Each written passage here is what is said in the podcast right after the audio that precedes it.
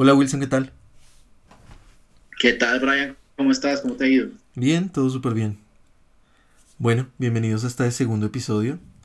Bienvenido Wilson. Gracias Brian. Listo, entonces pues les damos la bienvenida. Gracias por los que escucharon nuestro primer episodio. Entonces vamos a seguir con este tema. Este tema es bastante importante y bastante controversial. Entonces a este episodio a este episodio le llamamos La cura para los celos y la delgada línea entre ser desinteresado y el desapego. Es un tema bastante... Para empezar este tema, sí, es bastante, bastante controversial. Y creo que todos hemos sentido celos alguna vez y, y es algo como que nos desconcentra de, de, nuestra vida, nos desconcentra de nuestras actividades, como que no nos podemos enfocar sino todo es muchas veces no queremos hacer. Y para empezar este capítulo, yo quería traer acá a la discusión una frase, un libro que me gusta mucho, que se lo recomiendo bastante. Se llama, el libro se llama Conversaciones con Dios. Y la frase es, lo importante no es la relación, lo importante es relacionarse. Entonces a lo que va este, esta frase es que lo importante de cualquier vínculo que tenemos con una persona, en este caso una relación amorosa, no es tanto si es nuestra esposa, si es nuestra novia, si fue algo que duró uno o dos meses, sino cómo crecí yo y qué aprendí y qué pude permitir en la otra persona a través de esa relación. Cuando nos concentramos en ponerle etiquetas, en ponerle tiempos, en ponerle acuerdos a una relación, ahí es cuando dejamos de crecer porque nos enfocamos mucho en esos acuerdos, en esas reglas que, que pusimos y en esos tiempos. Lo volvemos todo tan racional que cortamos nuestro aprendizaje y nuestro crecimiento por, por querer, precisamente por querer controlar las cosas. No sé qué piensas de, esto, Brian. Para definir, la frase me gusta mucho, pero para definir primero cuál es la cura para los celos deberíamos entender o requerimos entender cuál, qué, es un, qué son los celos. Y básicamente en donde puede llegar a haber mm, una infidelidad, tal vez, o donde puede llegar a haber algo que rompa nuestra relación, si hay celos o si hay algo en lo que realmente estamos fallando. Y dices algo que me hace pensar porque me haces pensar en los acuerdos dentro de una pareja. Pienso que los acuerdos dentro de una pareja son fundamentales em, y no tienen que ser eh, racionales completamente, pero, pero son bien interesantes y son requeridos para poderse relacionar. Hay muchas personas, hay muchas personas que pueden llegar a decirte, yo no me relaciono porque em, yo quiero ser libre. O yo no tengo una pareja estable porque quiero seguir teniendo relaciones con otro tipo de personas. Y, y algo que aprendí básicamente con estos últimos años fue a ser completamente honesto y a decir las cosas antes de que empiecen. Entonces, si a una mujer o si a tu pareja X le puedes decir las cosas antes de, que todo empiece o durante todo el inicio, la relación no genera expectativa y puede que no te coloquen en un pedestal y, te pueden relacionar mucho mejor. O puede que tú no coloques a tu pareja en un pedestal y eso hace que la relación realmente fluya, si se quiere. Entonces, ahí va, es todo un tema. O sea, he tenido relaciones en las que le digo a una persona como literal, no quiero relacionarme con usted de una manera exclusiva. Em, y es bastante sorprendente lo que, lo que pasa, lo que sucede. Tiene que decirse obviamente desde antes de que suceda el sexo, o sea, es una honestidad de tu parte. Y es sorprendente, es como, es lo más bonito que me han dicho en la vida, es como, eres demasiado honesto y eso, eso es muy bonito, eso es chévere. Entonces, cuando los acuerdos están claros, cuando sabes que qué esperar de la otra persona cuando, cuando son claros y, y están dispuestos a cumplirlos porque al final del día es un acuerdo, o sea, el matrimonio es un acuerdo, tal vez hasta social y económico, pero es un acuerdo, un noviazgo es un acuerdo, una amistad es un acuerdo. Entonces, al final del día, no tiene que ser algo súper estricto, pero sí es requerido hablarlo. Si una mujer está dispuesta o no a salir con una persona que no, que no piensa darle el título de novia, pero que tampoco tiene em, el interés en que se convierta en una relación cerrada, si se quiere. Sí, sí, sí, sí. Muy, muy cierto. Y, y cuando tú dices la palabra celos y todo eso, pues mucha gente dice que, como lo decimos acá, la cura para los celos, pues desde mi opinión, no tiene cura los celos. ¿Por qué no tiene cura? Porque los celos no es una enfermedad. Los celos solo es un, una lucecita en tu tablero que te está indicando que tú tienes falta de autoestima. ¿Por qué? Porque, digamos, supongamos que estás en una relación o te interesa a alguien y esa persona está hablando con alguien más o, o bueno, llegó y está y tú ves que es muy amiga de alguien, no sé qué. Eso te está diciendo que primero te estás fijando más en lo que pasa afuera que lo que pasa adentro. Cuando uno siente celos, se siente insuficiente. Ese es el, como lo que está por debajo de los celos, insuficiente. ¿Será que yo no soy capaz de gustarle a esta persona? ¿Será que yo no soy capaz de mantener la relación con esta persona? Y eso, si no se trabaja, puede desencadenar en acciones que nos arrepentimos, que nos podemos arrepentir.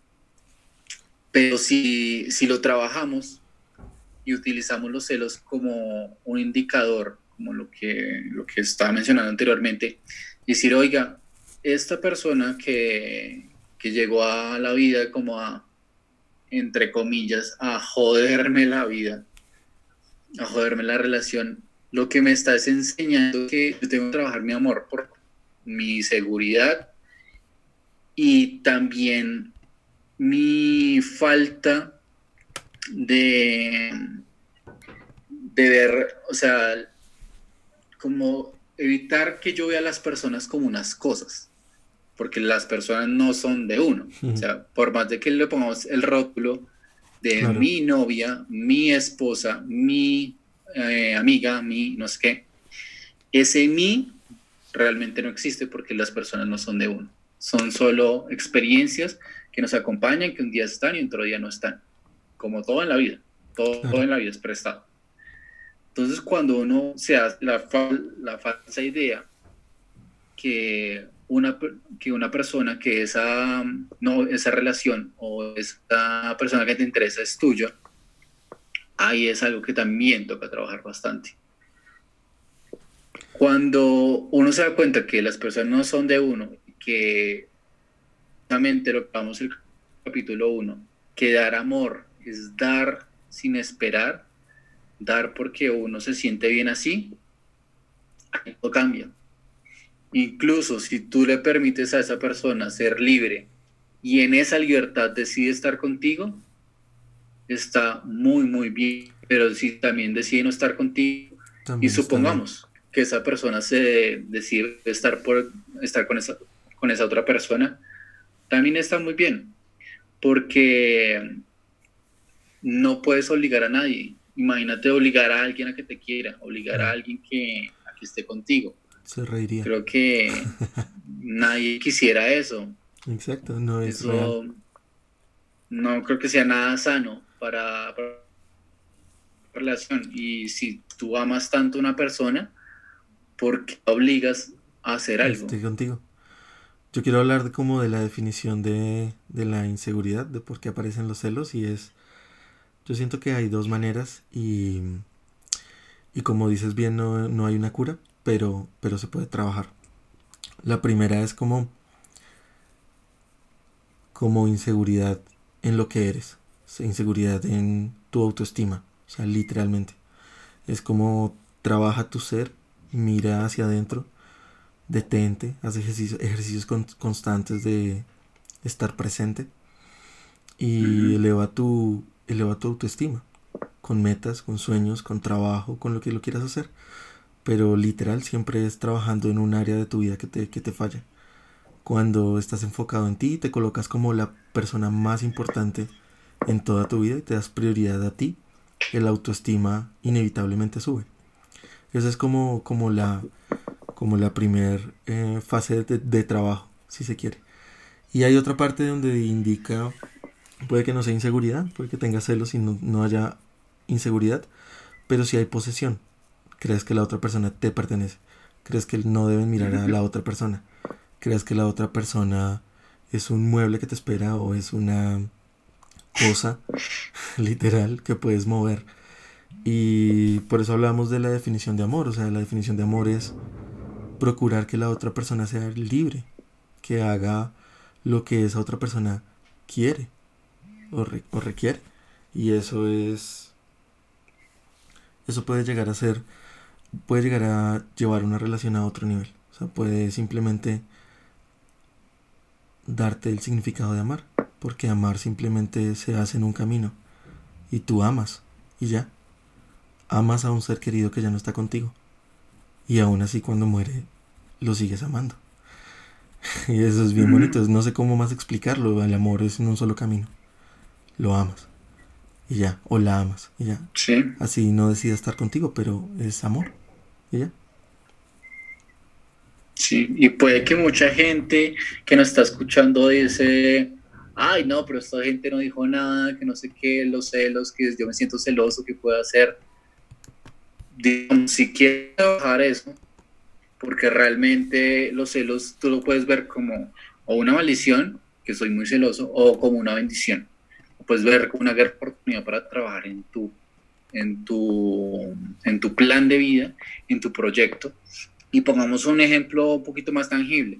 Digamos que, que estás saliendo con una persona y llega alguien que le gusta el ejercicio, que se ve mucho más musculoso que tú y, y sientes celos porque digamos que la persona pues físicamente puede ser un poco más atractiva, pero lo puedes utilizar como, oiga, veo en esta zona a través de esta persona que yo no me estoy cuidando lo suficiente, que no estoy haciendo suficiente ejercicio, y no por querer competir, porque es que ahí eso se vuelve eh, como el progreso tóxico, porque digamos, el querer competir siempre hay alguien, algo por fuera, no es querer progresar uno mismo, sino si le quiero ganar a él, y cuando esa persona no está, es ego, ¿qué es? Desaparece tu motivación cuando tu motivación es interna y decides utilizar los celos como, oiga, gracias por mostrarme esto, pero hasta ahí, ahí sí puedes progresar. Y yo progreso internamente. Independientemente de lo que pase en esa relación, que pase con, esa persona, tu motivación siempre debe ser interna, no querer ganar a alguien. Si le quieres ganar a alguien, el día que le ganes, desaparece tu motivación y tu progreso se acorta. Eso es fijo. Y eso lo vemos en todas las áreas, no solo en las relaciones. Pero digamos, cuando tú ves que, que se encienden los celos cuando alguien o tu pareja habla con alguien más, algo no sé qué, pregúntate sinceramente antes de actuar y hacer una pequeña meditación, oiga, ¿por qué me siento celoso? O sea, yo siento que me van a dejar, siento que no soy suficiente, siento que mm, de pronto hay personas mejores que yo. ¿Qué es lo que realmente está pasando? Cuando tú descubres la razón de por qué, ahí se puede trabajar. Porque, ¿qué es lo que pasa? Cuando no se trabaja eso, suceden y se, uno se deja llevar de emoción sucede todo lo que vemos en, los periódicos y en las noticias, que, pues, que la persona me pegó, que fue cero, que no sé qué, que no sé qué. Entonces, eso sí puede ser un comportamiento demasiado destructivo, no solo para la otra persona, sino para uno mismo. Porque lo que empezó siendo como amor se, se convirtió en un querer y ese querer se convirtió en posesión y esa posesión se convirtió en una obsesión y la obsesión se convirtió en destrucción. Y así, por dejarse llevar, por el deseo enfermizo de conservar a una persona, de creerla un mueble, como tú dices. Claro. Y no permitirle respirar. ¿Cuántas personas vemos que dicen que aman tanto, pero hacen daño? Claro. Ellos dicen. Y ahora que lo mencionas. El amor es libertad. Sí, exacto. Como, decíamos usted. Y ahora que lo mencionas, parece que fuese más fácil que la otra persona pierda la vida o muera a, que te deje. O sea, parece que es mucho más sencillo. Porque hay un apego. Hay un apego impresionante. O sea, estás apegado a la otra persona de una manera que no eres consciente. En algunos casos. Y si buscas que la otra persona cambie, o si cambia su comportamiento, o si buscas que haga cosas, o si le prohíbes otras, es una codependencia y no es sana. Y eso me hace acordar mucho sobre el inicio de las relaciones. Es, es muy. Es muy contradictorio. Como después de que se le coloca un título a una relación, ya pasan a permitir. Perdón, pasan a bloquear cosas que antes permitían. Cuando tienes un prospecto de pareja y aparecen los celos, de hecho, en ese punto se admiten. Es como yo quiero que ella sea mi novia o quiero que él sea mi novio y voy a empezar a salir con esta persona. Sin embargo, hay alguien más compitiendo, hay alguien más hablándole, hay alguien más escribiéndole. Y en ese punto no hay celos, en ese punto es como una competencia, se admite. Y hasta cierto punto competimos, lo aceptamos y decimos como no, yo me quedo ahí. ¿Sí? Es como un indicativo de, interés.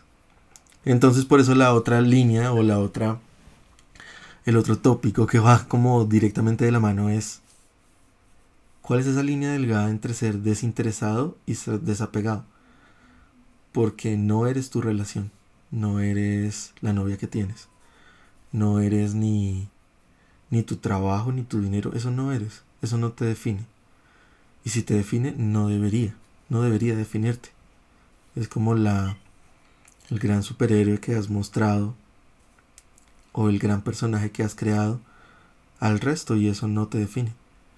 Entonces, ¿hasta qué punto dices como yo no tengo celos, yo dejo que esa persona hable con quien sea, se vea con quien sea y paso a estar desinteresado, o sea, como no busco, no tengo interés, no tengo apego. Es una línea delgada. Sí. Sí, pues sí, y ya que lo mencionas, desde mi opinión por lo menos, son cosas, son dos eh, comportamientos diferentes.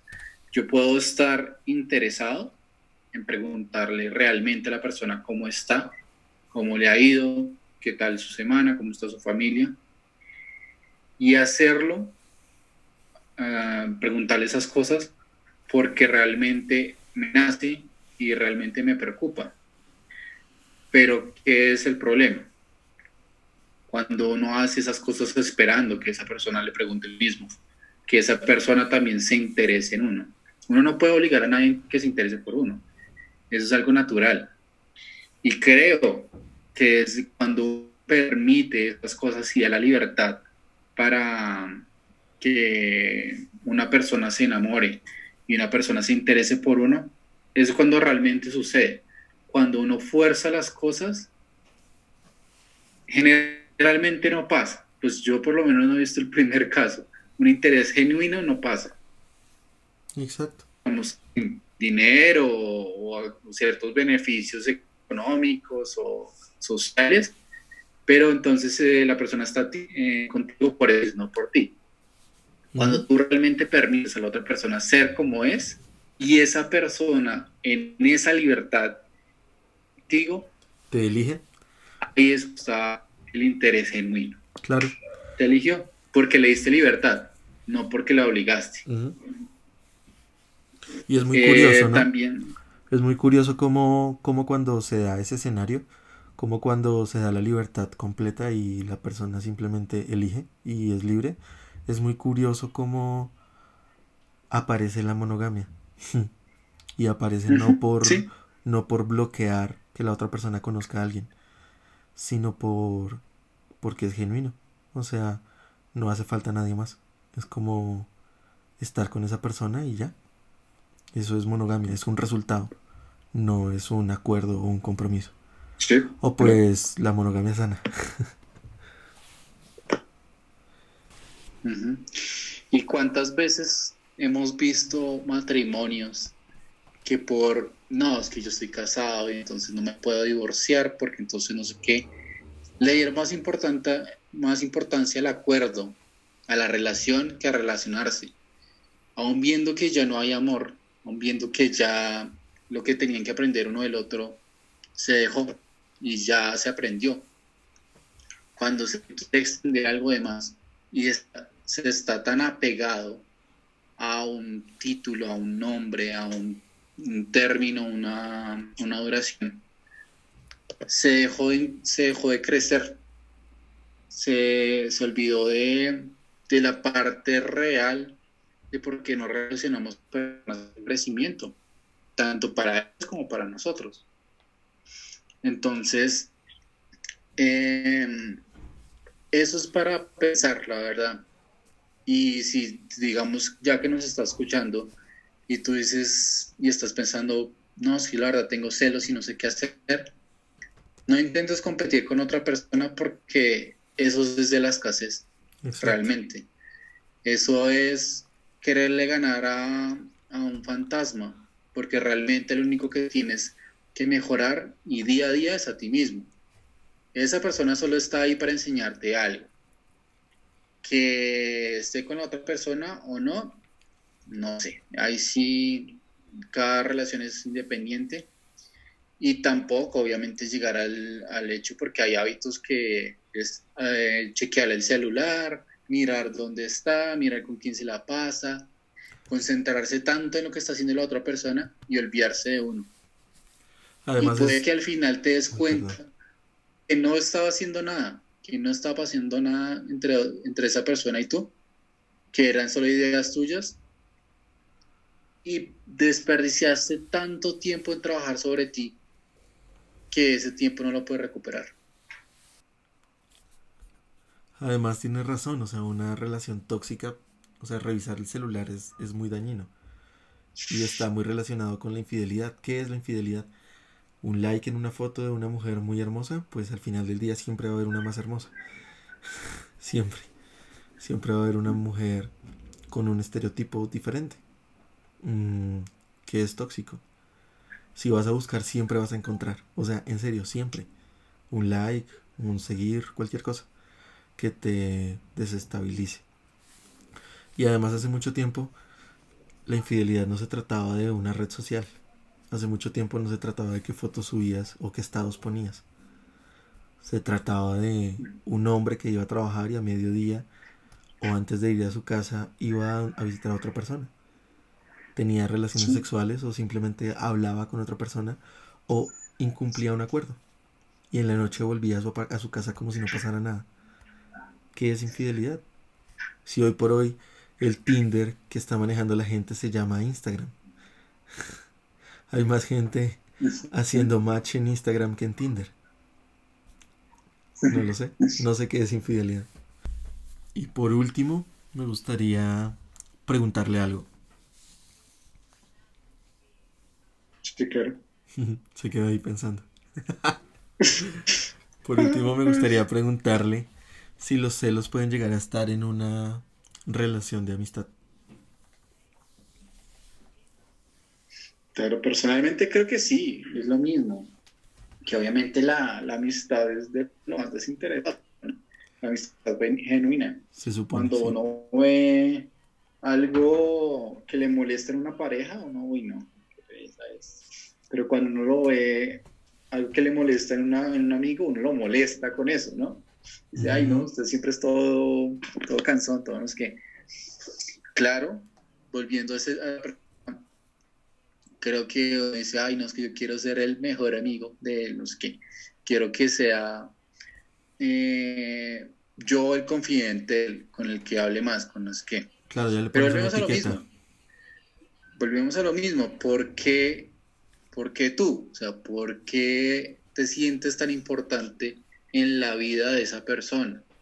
¿Por qué, ¿Por qué nace toda esa inseguridad? Volvemos a lo mismo. Los celos es una expresión, una expresión de inseguridad y de, posesión, de querer poseer cosas. Y la realidad es que como tú eres en este momento que si estás escuchando, tú eres la persona más completa que has podido ser en tu vida. No te falta nada y no necesitas nada. Y no tienes nada. Eso es otra realidad que muchas veces se nos olvida. Todo en esta vida tenemos, lo, lo que tenemos es prestado. Si a ti Obviamente, voy a poner un ejemplo un poco dramático, pierdes un miembro de, alguna mano, alguna pierna. Exacto. Lo que creías que era tu mano o tu pierna ya no es tuyo, pero sigue siendo tú. Claro, tu cuerpo no te define. Lo que, lo que creía que ahorita con lo de esta crisis, lo que creía que era tu trabajo, ya no es tuyo. Lo que creías que era tu relación, ya no es tuya. Entonces, son continuos ejercicios de desapego lo que la vida nos trae. Y entre más nos resistamos aprender de ellos y entre más nos resistamos a vivirlos, más vamos a sufrir. No sufrimos por perder a una persona. Ayer, de hecho, eh, salí un momento a hacer unas compras por acá cerca y había una canción que, ay, que quítame este dolor, que no sé qué, arrancarte de mí. No me acuerdo cómo era la canción exactamente, pero me hizo pensar, ¿por qué quieres arrancar a una relación, a una persona que te enseñó tanto? Exacto. Es que, es que además no es natural. Transforme y deja que es que además o sea, deja que esa relación eh, se transforme y se convierta en el aprendizaje que necesitas para crecer. No quieras revivir unas cosas la, una y otra vez, porque ahí no debe haber aprendizaje. Cuando te quedas en un estado de, ay no, es que estoy viviendo la luna de miel todo el tiempo, no va a haber un aprendizaje y te vas a quedar ahí y va a llegar un punto donde esa luna de miel te aburra y ahí sí que vas a hacer. Si no hay crecimiento, es inevitable que haya, mm, que se acabe. Cuando uno acepta y cuando uno permite que la vida fluya y las relaciones fluyan, con su inicio, pico y decaimiento, ahí es cuando la vida le da más oportunidades a uno. Es verdad, es que estás mencionando algo que ni siquiera es natural hacer, o sea, Estás mencionando dejar de amar. Y lo natural es amar. Amar a si esa persona no está en tu vida. Yo pienso que en una amistad sí hay celos, pero no debería. En una amistad no deberían haber celos. Y cuando eso se presenta, pues simplemente la amistad se daña. Pienso que el principio más importante de cualquier relación es la admiración. Así que tus amigos te admiran de una o de otra manera. Admiran algo de ti o eres la persona más cómica, o eres la persona que más divierte en un bar, o eres demasiado inteligente, o entregas un proyecto, algo, alguna cosa admiran de ti. Y simplemente cuando hay una relación tóxica y cuando una persona tiene envidia o celos o se siente insegura contigo, pues a futuro va a terminar no siendo parte de tu vida. Por eso hay amistades que simplemente duran un ratico y otras que están ahí no, que son reales. No, y también, pregúntate también, eh, si esa, si tú sientes que con otra persona tiene mucha más conexión, que tiene mucha más apertura a contarle ciertas cosas, pregúntate por qué es, de pronto porque estás tan concentrado en demostrarle algo a alguien, no estás siendo real y estás juzgándolo. Y no por eso es que de pronto no, se, está abriendo contigo. Y no estás permitiendo que esa persona se abra contigo porque tú mismo no te estás abriendo. Pero bueno, eso es tema de otro podcast. Los esperamos en el siguiente capítulo. Adiós, sí. Bueno, mi hermano, gracias por compartir estos minutos con, conmigo, con todos, con el programa. Gracias, Brian, a ti. Les recordamos que ya tenemos cuenta en Instagram y en Facebook, es arroba líneas de conexión. Y también nos pueden seguir en nuestras redes sociales, que es code.brian. Así es. Eh, y Wilson. Y arroba Wilson Nino B. Así es. Entonces, para nosotros fue un placer acompañarlos el día de hoy. Si sientes que este audio te sirvió, que te fue útil y, o que crees que le va a ser útil a alguien, compártelo y recomiéndalo a, recomiéndoselo todo desde todo el amor. Así es. No sería nada más. Bueno, muchas gracias a eh, todos. Quiero darles un saludo a las personas que nos escuchan. Eh, nos están escuchando en Madrid, en España, y eso es curioso y es bastante bonito. y en Colombia Saludos también. a todos. Saludos a todos. Gracias. Se hace con amor. Hasta luego. ちゃオ。